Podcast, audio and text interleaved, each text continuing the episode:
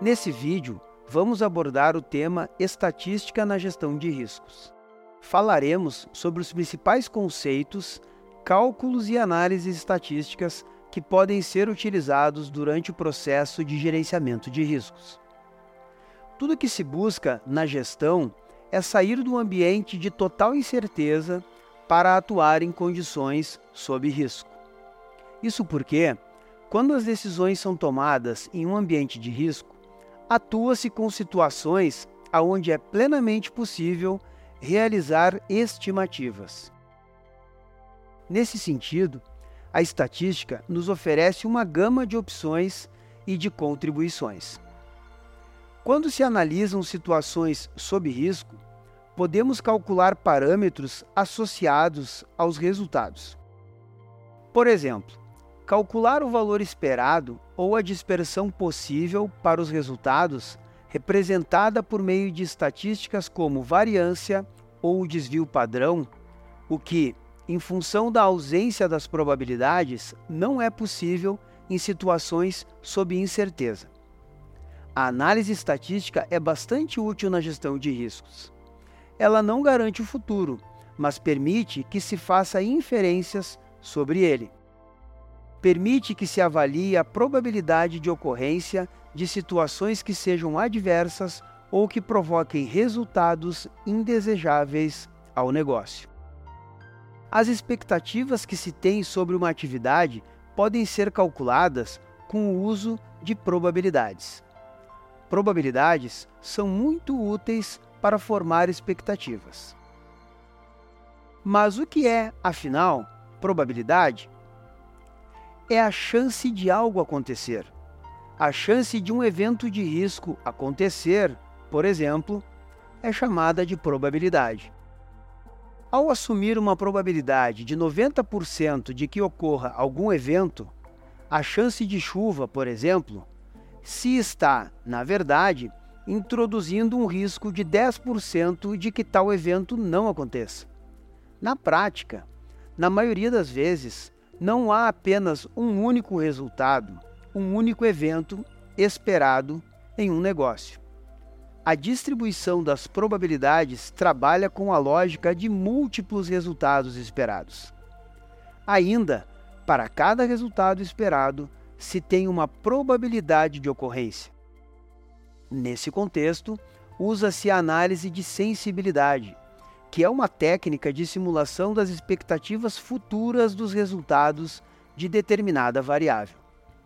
Vejamos, então, um exemplo dessa técnica. Vamos imaginar que um produtor rural esteja tentando simular o impacto no resultado de sua atividade para o próximo ano em função da taxa de juros dos empréstimos que necessitará fazer para financiar o custeio. Ele fez o dever de casa e pesquisou a respeito das projeções de especialistas sobre as diferentes possibilidades que poderá ter que lidar. O resultado de sua pesquisa apresentou três cenários possíveis. Vamos verificar nessa tabela todas as informações que o produtor rural levantou para aplicar a técnica da análise de sensibilidade para este caso. Aqui na primeira coluna estão as três estimativas de custo médio de empréstimos. Temos a previsão de 10% ao ano, podendo chegar a 12% numa situação em que o mercado financeiro aumente a sua taxa de juros, ou reduzir para 8% numa situação mais otimista em relação à queda de juros do mercado.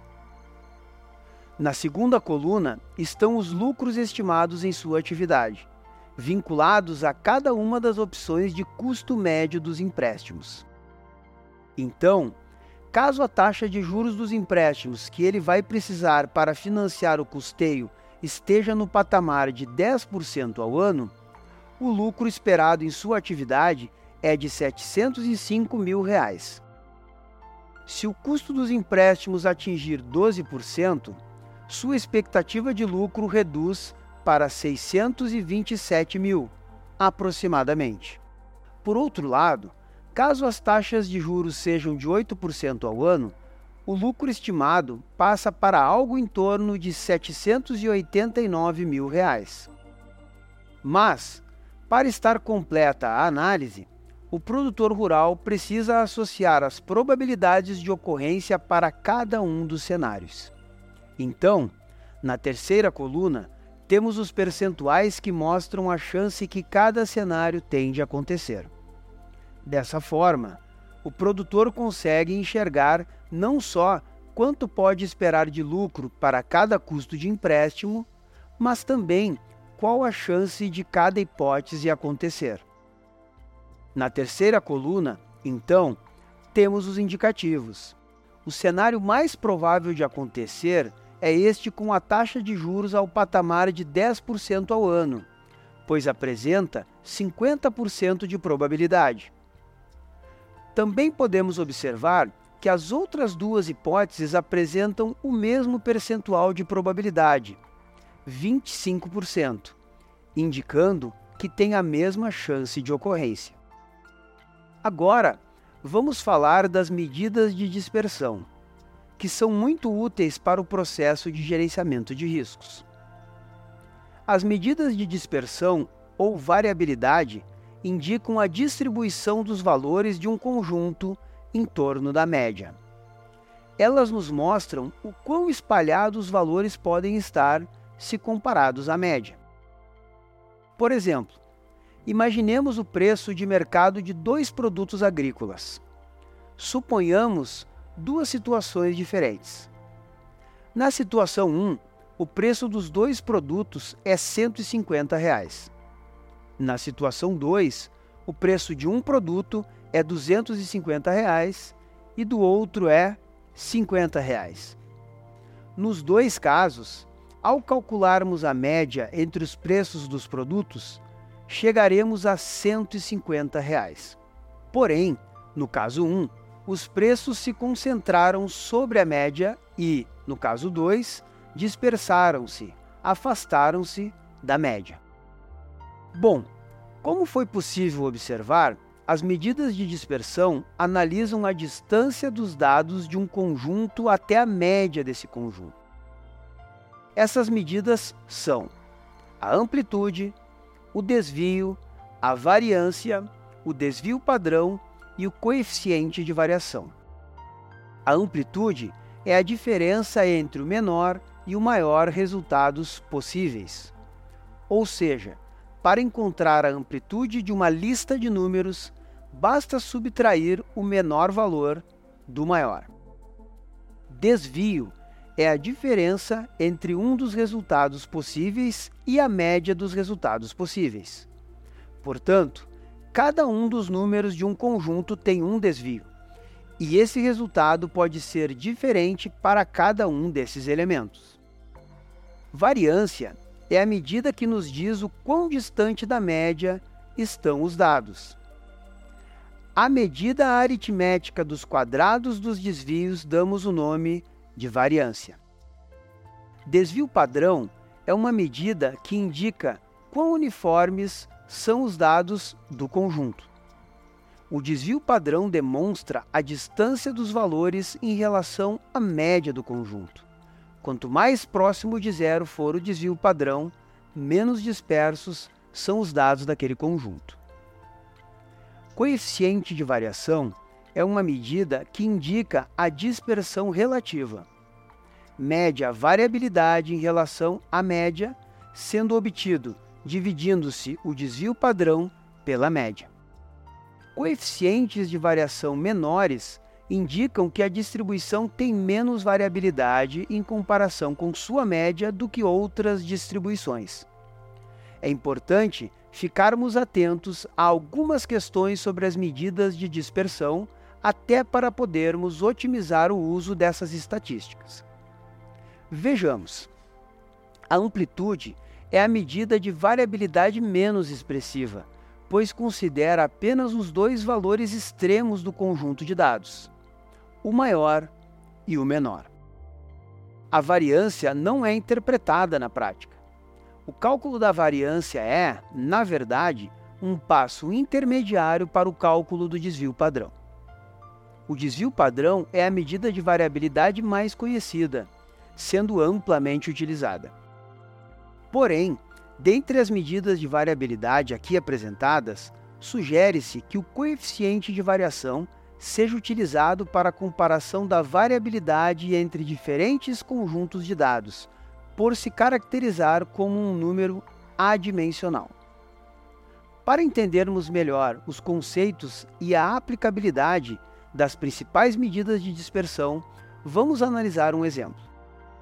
Vamos imaginar que um gestor de uma propriedade rural está analisando qual a melhor cultura para transformar uma pastagem em lavoura. Está em dúvida entre soja e milho. Ele está ciente de que a análise de vantajosidade das culturas é algo que precisa levar em conta uma série de variáveis como condição edafoclimática da região, disponibilidade de equipamentos para mecanização, para a colheita, custos de produção de cada cultura, fertilizantes e sementes, estimativa do preço médio de venda para cada produto. No entanto, até por influência de experiências anteriores, ele tem uma forte preocupação com análise de riscos sabe que o preço médio de soja e milho pode variar substancialmente e que essa alteração pode ser definitiva para o resultado esperado em sua atividade. Sendo assim, decidiu focar sua análise, inicialmente, no entendimento do comportamento da cotação de cada produto comercializado em sua região. Quer então analisar o histórico e tentar visualizar um padrão de comportamento que o faça perceber onde teria a menor exposição ao risco de variabilidade no preço de venda. Aqui nessa tabela, temos os dados que o gestor coletou e que foram observados nos últimos meses para dois produtos.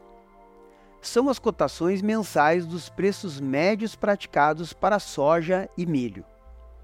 Mesmo sem efetuar cálculos, já é possível observar que os valores variam bastante nos dois produtos analisados. Em soja, por exemplo, o menor preço médio observado foi algo em torno de 124 reais, e o maior foi de quase 200 reais. Em milho, o menor preço médio observado foi de aproximadamente 52 reais, e o maior foi algo em torno de 94 reais. O gestor sabe o quanto a estatística pode contribuir em uma decisão como essa e resolveu calcular algumas medidas de variabilidade, também chamadas de medida de dispersão, uma vez que sua preocupação principal era com o risco. Sendo assim, calculou a média, o desvio padrão e os coeficientes de variação para os preços de soja e milho que tinha em sua coleta de dados. De média, temos 161,24 para soja e 74,78 para milho. Soja teve um desvio padrão maior do que o de milho. No entanto, o cálculo dos coeficientes de variação mostra que os preços médios de milho foram mais variáveis do que os de soja, se comparados à média. Como podemos ver, o coeficiente de variação de soja ficou em 13,86% e o de milho atingiu 20,58%. Nitidamente, existe maior heterogeneidade nos dados de preços médios de milho. Ainda, se compararmos os coeficientes de variação calculados de ambos os produtos com essa tabela de referência, percebemos que soja se encontra na categoria de médio risco e milho na de alto risco. Logo, a cultura que apresenta maior risco, refletido na variabilidade dos preços médios históricos, é a do milho.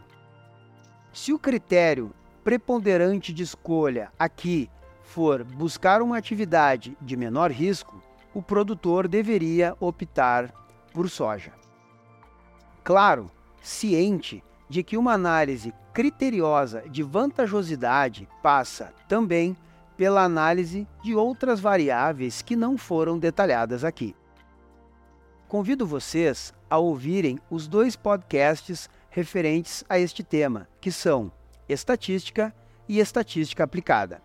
E acessem também o Hub Leitura para aprofundar ainda mais o seu conhecimento. Na próxima videoaula, iremos tratar sobre derivativos agropecuários. Falaremos sobre o mercado e os riscos envolvidos.